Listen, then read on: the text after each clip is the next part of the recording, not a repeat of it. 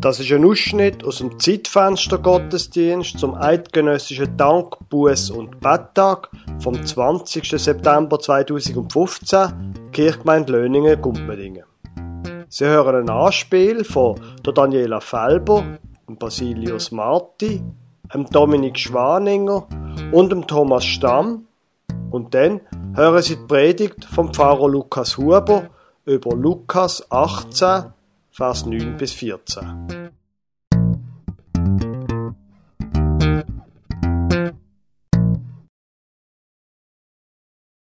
Also, ich kann von mir sagen, bei mir ist alles tiptop in der Ordnung. Meine Rechnungen immer zur Zeit zahlt, wie sich das schließlich gehört. Steuererklärung richtig ausgefüllt, wie man das auch machen muss. Wenn ich so denke, wenn ich so schließe und höre, das steht mir am Torzberg. Was andere da vertuschen, hinten machen, bescheissen. Ja, also. Darum kann ich mit Stolz sagen, wo gibt's denn noch so ehrliche Leute wie mich? Klar, ich so überlege, jetzt so unter uns gesagt, so die 30.000 Franken, die ich nebenher verdiene, ja, das ist nicht der Rede wert. Ist ja klar, dass ich das nicht auf der Steuererklärung draufschreibe. Wäre ja schön blöd. Wer macht denn da? Mit dem kann ich mir etwas Schönes leisten. Und andere machen ja das auch. Und so schlimm ist es ja nicht. Klar, ein bisschen schlechtes Gewissen habe ich schon. Aber eben, die kommen genug über. Das behalte ich lieber für mich.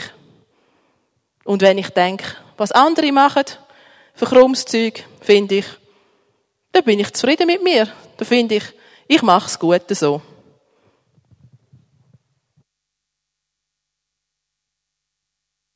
Geht's deren eigentlich noch? Steuern hinterziehen? Wegen ein paar Fränkli? Schämen soll sie sich, schämen! Klar, ich bin ja kein Engel. Es läuft auch nicht immer so ganz sauber bei mir. Ich habe hier einen Polin angestellt für Pflege und Haushalt. Pflege von meinen Eltern. Ja, für eine kurze Zeit, für zwei Jahre habe ich gedacht. Da muss man sicher keine Krankenkassen abschliessen, keine Unfallversicherung, keine Arbeitsbewilligung einholen. Für was? Für die kurze Zeit. Dann ist es passiert. Es ist ausgeschlüpft auf dem nassen Küchenboden. Ja, ich, ich habe sie dann ins Spital bringen. Sie hat das. Ja. Dann hat die Amtsschimmlerei angefangen. Arbeitsamt, Fremdenpolizei, Arbeitsgericht, etc., etc. Ich kann da nicht so genau Auskunft geben. Ich habe alles abgestritten. Ja, dann ist halt ausgewiesen worden. Das hat mir schon ein bisschen leid da. Aber ich habe schließlich die Hälfte von diesen Spitalkosten übernommen. Also gut, äh, sie haben Betriebe gegen mich eingeleitet, aber zahlt ist zahlt. Und den rechten Lohn haben wir ja gegeben.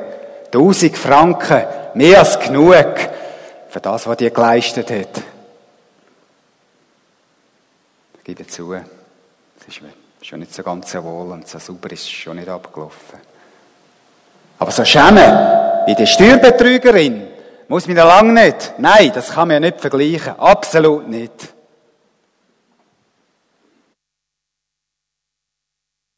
Ich glaube einfach nicht, was man da gehört. Einfach so Vorschriften in Winschlo, ich meine, für da gibt's die Vorschriften. Das ist das eine. Aber das andere, die Armfrau. Dass er nicht an die gedacht hat, dass man nicht an die Leute denkt, das, das finde ich der Hammer. Natürlich ist es bei mir auch nicht so optimal gelaufen, aber ich bin einfach nur nett gewesen nett mit unserer neuen Mitarbeiterin und, und habe gemerkt, sie braucht Unterstützung und, und Hilfe und ich ja schließlich auch und, und dann sind wir uns auch näher gekommen. Viel näher. Sehr viel näher. bis am Schluss eigentlich gar nichts mehr zwischen uns war. Nicht einmal mit Kleider. Und äh, das ist... Nein, nein, das kann passieren. Das kann es gehen. Das ist... Irgendwie ist es natürlich und es ist einfach ein bisschen schwierig zu erklären meiner Frau gegenüber und meine drei Kinder, die verstehen das nicht.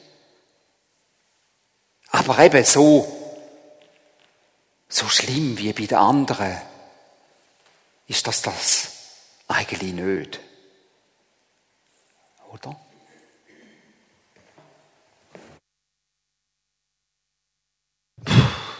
Habt ihr das gehört? Hei, hei, hei, der hat sich ja recht in etwas eingeritten. Verständnisvoll für die Mitarbeiterin. Und wie soll man denn da noch der Frau erklären, die Hei? Hei, hei, hei. Also da kann ich nur unter einem Wort zusammenfassen, Ehebruch. Ganz einfach. Und ich bin wirklich entsetzt. Also so etwas finde ich hinterletzt. Und dann, ja, sich noch ausreden und ja, sie hat halt ein bisschen Hilfe gebraucht und so. Wirklich. Nein, einfach, geht einfach gar nicht. Gut, bei mir ist jetzt auch nicht alles so super. Ich, äh, ja. Aber ich habe wenigstens klar mal den Tarif durchgegeben, wo ich meinem Nachbar mal so richtig eins eingehauen habe mit der Faust. Er hat es zwar nicht gesehen, es war dunkel und ich hatte eine Maske an. Aber ja, äh, es ist nie rausgekommen, dass ich es war. Aber er ist auch selber die Schuld. Er hat ja nie auf mich gelassen und nicht auf die anderen und auf niemanden. Er ist einfach ein Trottel. Und jetzt, ja, jetzt ist ja auch langsam wieder gut. Jetzt so nach drei Kieferoperationen und fünf Wochen Spital ist es so, ja, jetzt hört man fast nichts mehr, dass er mal einen Unfall gehabt hat, äh, ja, wenn er redet. Aber Ehebruch, also ich meine, dass man mal einen streichelt mit der Faust, ja, das geht ja noch. Aber Ehebruch, da finde ich wirklich das Letzte. Also so etwas, so schlimm bin ich nicht.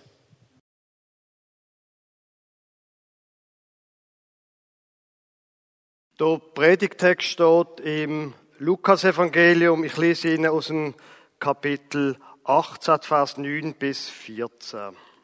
Da steht von, von Jesus. Er, sagte aber zu einigen, die sich anmaßten, fromm zu sein und verachteten die anderen, dieses Gleichnis. Es gingen zwei Menschen hinauf in den Tempel, um zu beten. Der eine ein Pharisäer, der andere ein Zöllner. Der Pharisäer stand für sich und betete so. Ich danke dir, Gott, dass ich nicht bin wie die anderen Leute. Räuber, Betrüger, Ehebrecher oder auch wie dieser Zöllner. Ich faste zweimal in der Woche und gebe den Zehnten von allem, was ich einnehme.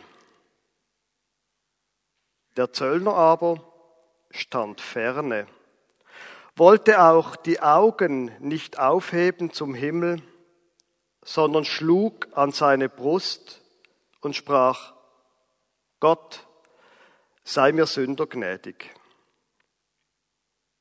Ich sage euch, dieser ging gerechtfertigt hinab in sein Haus, nicht jener.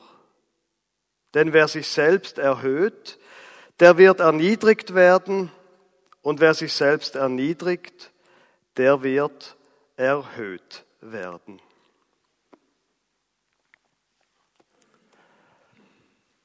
Liebe Gemeinde, heute ist eidgenössischer Dank, Buß und Betttag. Betttag hat es seit dem Mittelalter immer wieder gegeben. Betttag und auch Danktag. Zum Beispiel, wo man verschont worden ist vom 30-jährigen Krieg. Da hat man in der Schweiz einen Danktag ausgerufen, zum Gott danken, dass man nicht in den Krieg eingezogen worden ist. Oder wenn die Pest gewütet hat, hat die Regierung einen Betttag und einen Fasttag ausgerufen, zum Gott bitten, sie möge vorbeigehen, die Pest. Und wo im 19. Jahrhundert der Sonderbundskrieg zwischen den Reformierten und den Katholiken vorbei war, hat man, wo man dann den Bundesstaat der Moderne gegründet hat, 1848, hat man den eidgenössischen Dank, Buß und Betttag einberufen, regelmäßig am dritten Sonntag im September. Und damit hat man sagen, Katholiken und Reformierte, was auch immer für Leute, sollen zusammen können Gott danken, beten und auch Buß tun. Der Betttag ist ein Tag vom Frieden. Er dient im Friedensbetten. Das sieht man ja in der Geschichte von der Bibel. Das hat man auch vorher in dem Anspiel gesehen. Man wird irgendwie, wenn man betet, bescheiden und äh, leider stimmt das eben nicht. Betten führt nicht automatisch dazu, dass man bescheiden und friedlich wird. Ist noch ein eine komische Sache mit dem Betten. Es ist vielleicht ähnlich wie überhaupt mit dem Glauben. Man kann mit dem Betten und mit dem Glauben ziemlich viel Unfug anstellen und treiben.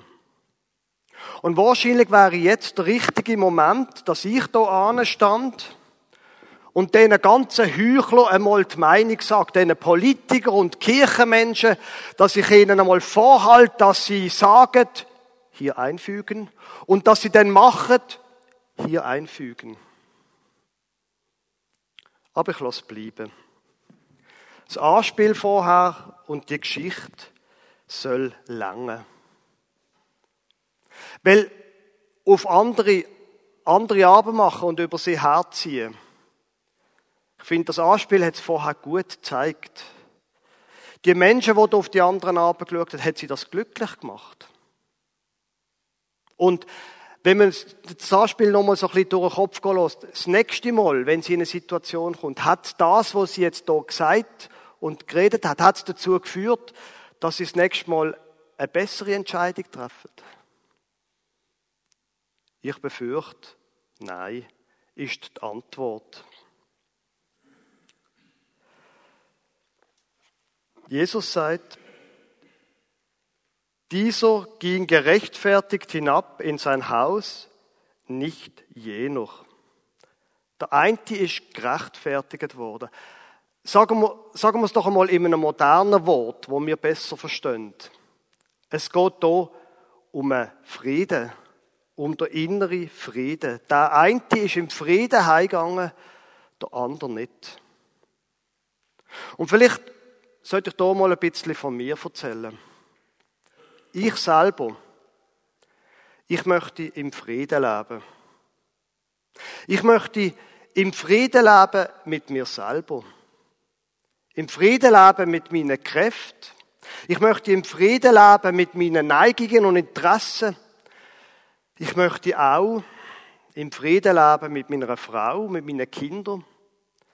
Ich möchte auch im Frieden leben mit meinem Nachbarn. Dieser ging gerechtfertigt hinab in sein Haus, nicht jener. Was also tun, zum den Frieden bekommen und nicht ohne Frieden heimgehen? Im Allgemeinen empfehlen ja Pfarrer, man soll nicht allzu egoistisch sein. Oder? Man soll auch ein bisschen an die anderen denken. Heute sage ich mal genau das Gegenteil. Denken Sie mal einfach an sich selber. Und bleiben Sie mal ganz bei sich selber. Das Problem liegt nämlich in der Geschichte nicht im Betten, sondern im sich vergleichen mit anderen Menschen. Und natürlich stimmt's. Viele Menschen ziehen ihr Selbstbewusstsein aus dem Vergleich mit anderen. Dem und dem geht's aber noch schlechter als mir.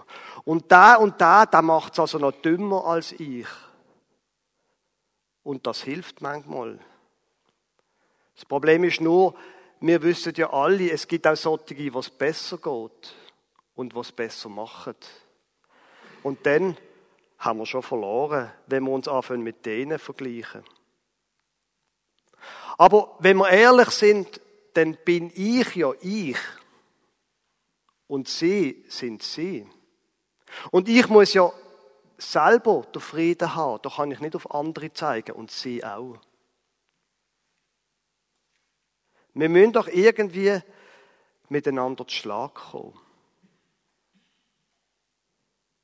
Und ich glaube, dass wir miteinander zu Schlag kommen, da nützt nichts, wenn wir auf andere schauen.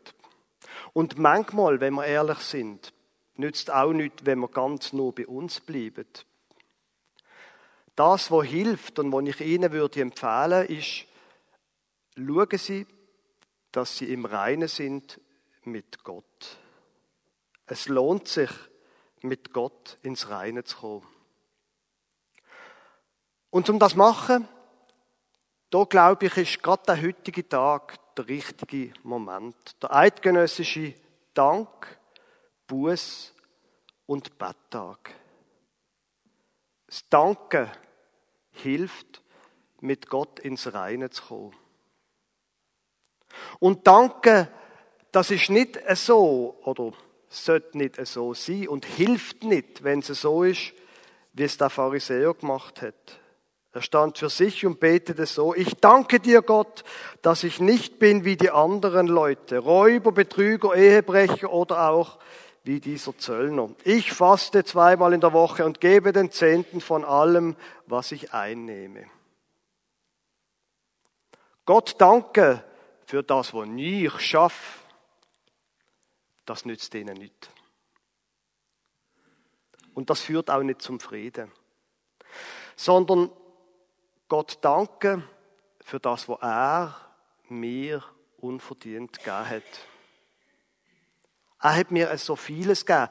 Und manchmal im Gestürm vom Alltag tritt das wie eine Art in den Hintergrund. Man hat so viel zu tun und so viel Ärger und so viel Stress. Und man vergisst, dass es so viel Gutes gibt, wo Gott mir gibt. Gott danke für das, was er mir gibt. Das gibt Frieden und das macht glücklich. Wenn man aber über das Danken redet in einem christlichen Zusammenhang, dann geht es beim Danken um etwas anderes. Und äh, da hoffe ich jetzt einfach, dass niemand von Ihnen zurzeit völlig in einem Loch ist und total verzweifelt, sonst würde das extrem komisch tönen. Ich gehe jetzt einfach mal davon aus, dass sie so ein bisschen in einer mittleren, mittleren Stimmungsverfassung sind. Beim Danken geht es auch darum, Gott für das danken, was uns weh gemacht hat und weh macht. Es geht darum, Gott auch für die schwierigen Sachen zu danken. Wenn wir zu dem in der Lage sind, finden wir Frieden. Wenn wir in einem christlichen Zusammenhang vom Danken reden, dann geht es nicht nur darum, für die tollen Sachen zu danken, sondern auch für die schwierigen. Auch für die Sachen, wo wir heute keinen Sinn drin sind.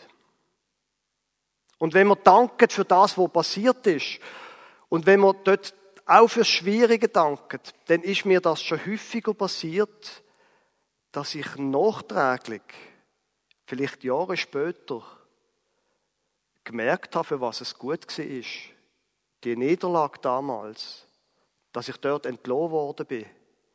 So schmerzhaft im Moment. Und im Nachhinein habe ich gemerkt, das hat mir gut getan. Und wenn wir zu dem in der Lage sind, Gott zu danken, auch für die schwierigen Sachen in der Vergangenheit, dann wird das auch unsere Art verändern, wie wir über die Schwierigkeiten heute nachdenken. Gott danken führt zum Frieden.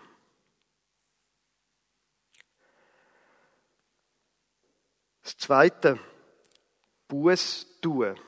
Heute ist Dank, Buß und Betttag. Buß tun ist nicht so beliebt. Einmal bei mir nicht.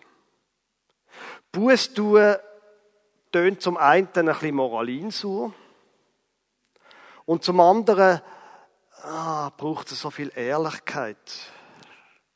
Und das ist manchmal schmerzhaft. Buß tun für das, was man da hat. Das führt zum Frieden. Buß tun fördert einen realistischen Blick auf unser Leben. Wenn man etwas merkt, was nicht gut war, Buß tun, Gott um Vergebung zu bitten und sich überlegen, wie kann ich das nächste Mal besser machen. Umkehren. Und für manche Menschen ist das schwierig. Für manche Menschen ist der Gedanke und die Aussage, aber du hast auch, schneller, als sie überhaupt den Finger aufheben können. Aber Buß tun heisst nicht sagen, aber bei dir ist auch nicht, sondern sagen ich. Ich habe den Fehler gemacht. Und ich gebe es zu.